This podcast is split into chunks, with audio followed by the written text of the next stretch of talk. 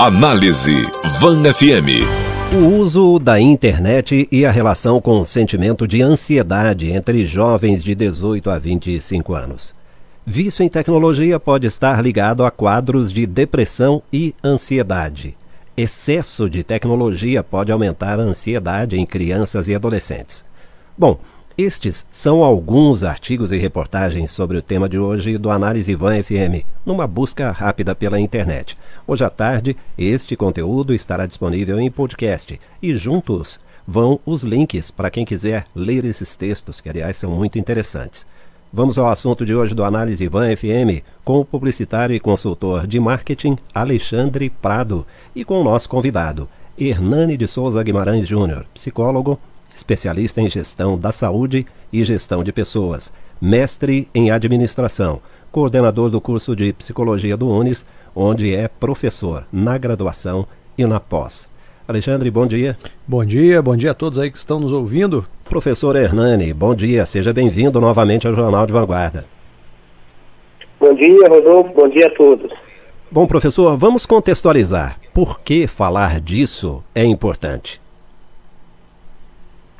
Bom, a tecnologia é algo que faz parte do nosso dia a dia já há algum tempo, né, Rodolfo? Não tem como nós vivermos hoje independentes da tecnologia. Ela está mesmo ah, nos ambientes mais distantes, às vezes lá na, no meio rural, a tecnologia está presente.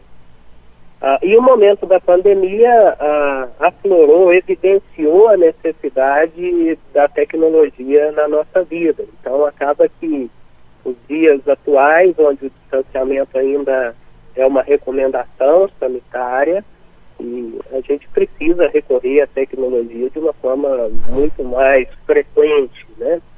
Ah, além disso, a tecnologia tem ocupado, em especial na vida de crianças, adolescentes, um espaço de interação muito grande.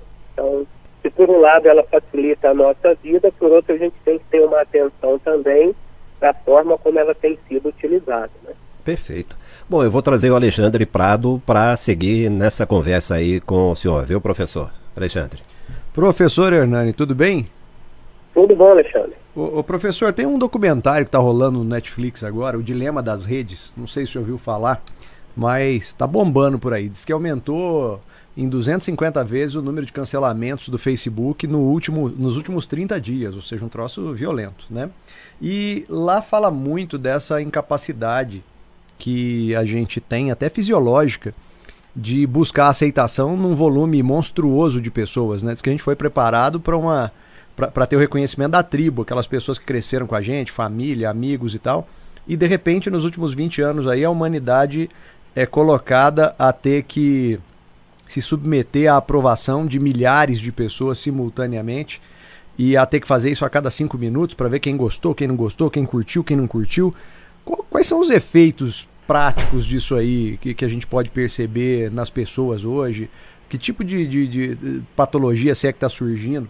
Né? É, que tipo de, de mazela psicológica, emocional que pode estar tá surgindo em função dessa cobrança de um troço que a gente não está preparado para sentir. É, isso é uma realidade, né, Alexandre ouvintes.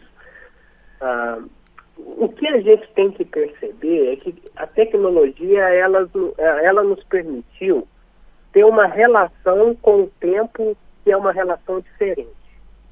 Vou tentar fazer uma analogia. Se nós pegarmos aí 40 anos atrás, a, a forma de comunicação nossa era ou mediada pelo telefone, mas o telefone era um equipamento muito caro, né? era acessível a uma, tinha, uma tinha até consórcio, né? Tem gente que trocava telefone em terreno, né? Era um negócio caríssimo. Exatamente, era investimento para é, muita gente. O pessoal alugava, né? Comprava, linha, alugava, é, né? alugava a linha telefônica. o povo mais novo não sabe o que estão falando, não, viu? O senhor tá bem velho também. Eu já passei disso, né? é. né?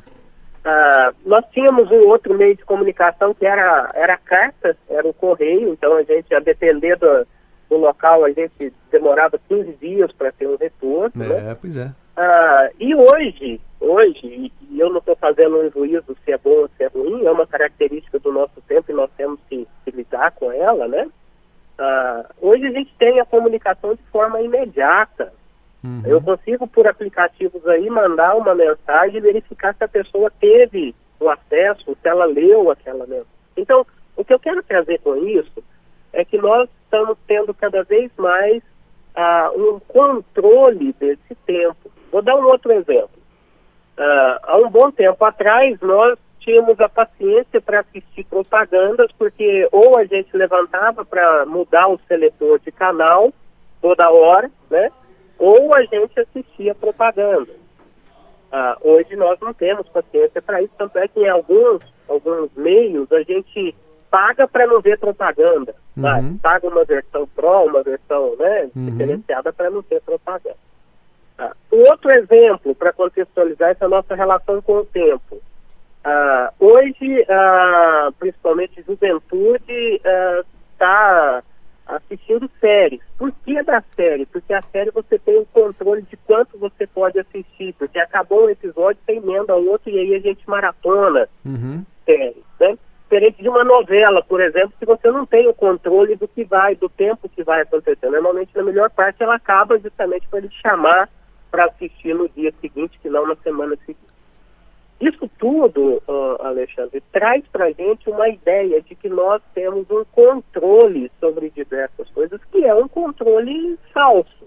Ilusório. A pandemia veio justamente escancarar essa, essa falta de controle que nós temos. Uhum. E eu acho que a tecnologia, ela traz isso, e, e na busca desse controle, dessa dessa situação de imediatismo uhum. gera cada vez mais ansiedade nas pessoas. Então, não, as pessoas não é um troço tentam meio... ter a resposta imediata e elas nem sempre vão ter. Mas não né? é um né? troço meio paradoxo? Tipo assim, eu mandava a carta, levava sete dias para a carta chegar, se a pessoa tivesse a boa vontade de responder no mesmo dia, respondia, levava mais sete, em 15 dias eu tinha a resposta.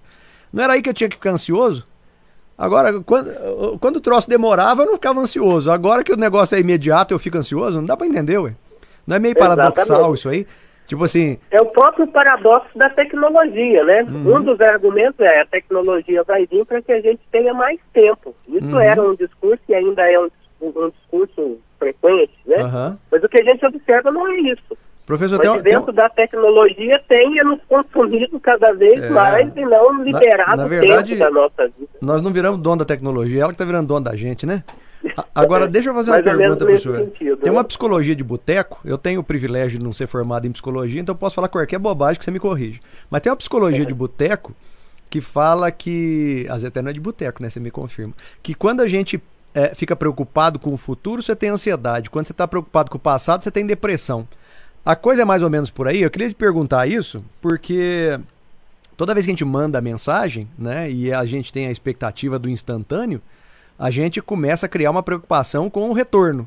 Quando você faz uma postagem, você, você se preocupa com o, o, o, resultado, com quanto vai ecoar, se as pessoas vão aprovar ou não aprovar. É daí que nasce essa ansiedade, não? Ou, ou, ou esse é, negócio é, de preocupar, sentido, com futuro, preocupar com o futuro não tem nada a ver com ansiedade, não? Não, essa é a característica essencial da ansiedade. Hum. A ansiedade só existe mediante um evento que está por vir. Uhum. Né? Então ela tem ela tem essa amarração com, com o futuro. Eu fico ansioso na expectativa de algo. Sim. Né? Se você for pegar, por exemplo, os critérios diagnósticos aí para ansiedade, você vai ver que, de fato, está muito associado a essa, essa questão do que está por vir. Uhum. Essa preocupação excessiva, né? Uhum. Como é que se livra disso, hein? Dá, dá, uma dica aí para 200 mil pessoas que estão nos ouvindo. Como é que se livra disso, então? Como é que eu não me preocupo? Como é que liga o botãozinho lá do.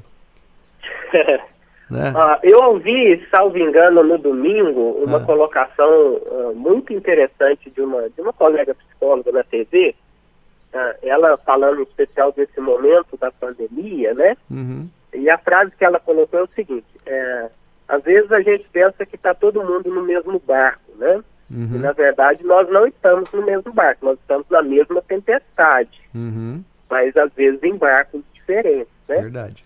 Às vezes, uh, usando essa analogia dela, e aproveitando esse momento atual que nós estamos vivendo, uh, algumas, algumas indicações, elas podem fazer muito sentido para algumas pessoas que estão em um barco, ou seja, que, que vivem determinadas características, que às vezes têm um, um histórico de, de, de, vivência daquela doença, situações parecidas, mas para outros não? Então, às vezes, assim, essa, quando a gente fala de algumas considerações, elas sempre devem ser consideradas não como uma receita de bolo aplicável a todo mundo, Claro. mas como dicas que às vezes podem ajudar. Que no né? geral ajuda, né? é, ter um pouco de preocupação não é ruim, é saudável, demonstra inclusive uma responsabilidade da pessoa, né? Uhum. porque o irresponsável é aquele despreocupado com o futuro. Né? Verdade. O grande, o grande termômetro disso é o quanto isso está impactando a sua vida, impactando as suas atividades, trazendo sofrimento. Uhum. Ah, como, como lidar com isso? né? Um ponto muito importante, Alexandre, é nós termos a consciência de que muitas coisas da nossa vida dependem da gente. Agora, que um tanto de coisa também que ocorre independe da gente.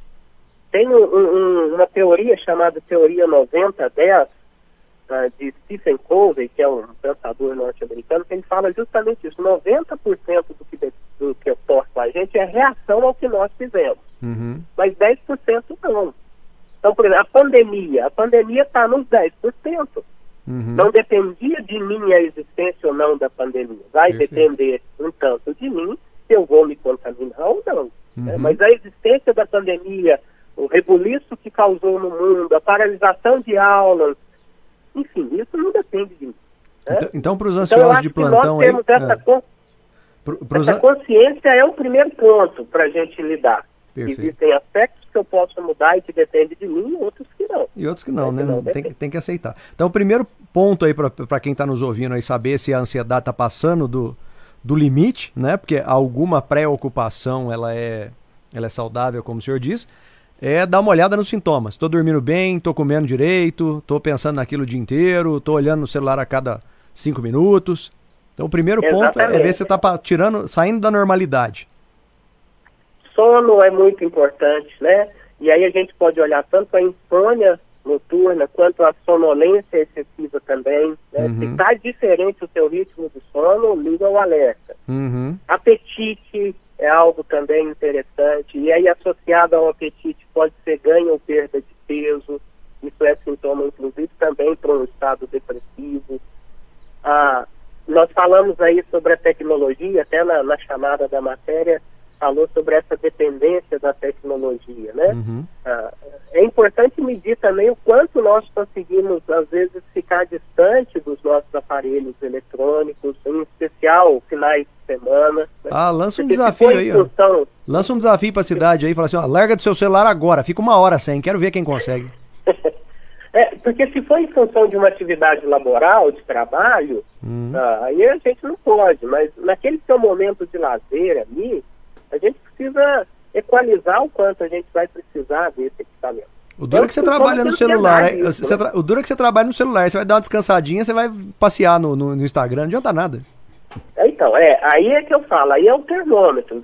Eu tenho que avaliar se é uma atividade, se eu preciso dele para minha atividade de trabalho, ele é uma ferramenta. Verdade. E aí eu preciso usar.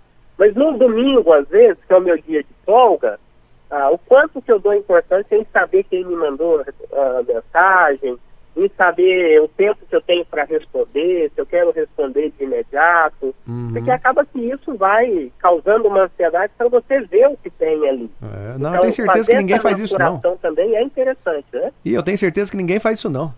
Né? No domingão ninguém pega celular, ninguém quer saber disso não. Ah, quem Só que não, né? É, Só que não, né, professor? Professor Hernani, eu agradeço muito aí pela sua participação e, por favor, qual é a sua mensagem final sobre esse tema tão importante?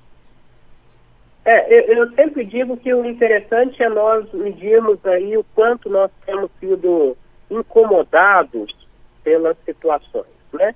Ah, caso de depressão nós mencionamos aí. Ter tristeza não é doença, tristeza é da condição humana, mas uma, uma tristeza recorrente que dura às vezes meses, que está te impossibilitando das coisas, aí vira doença. Ansiedade é a mesma coisa. Ter uma preocupação é salutar, é, é da responsabilidade da pessoa.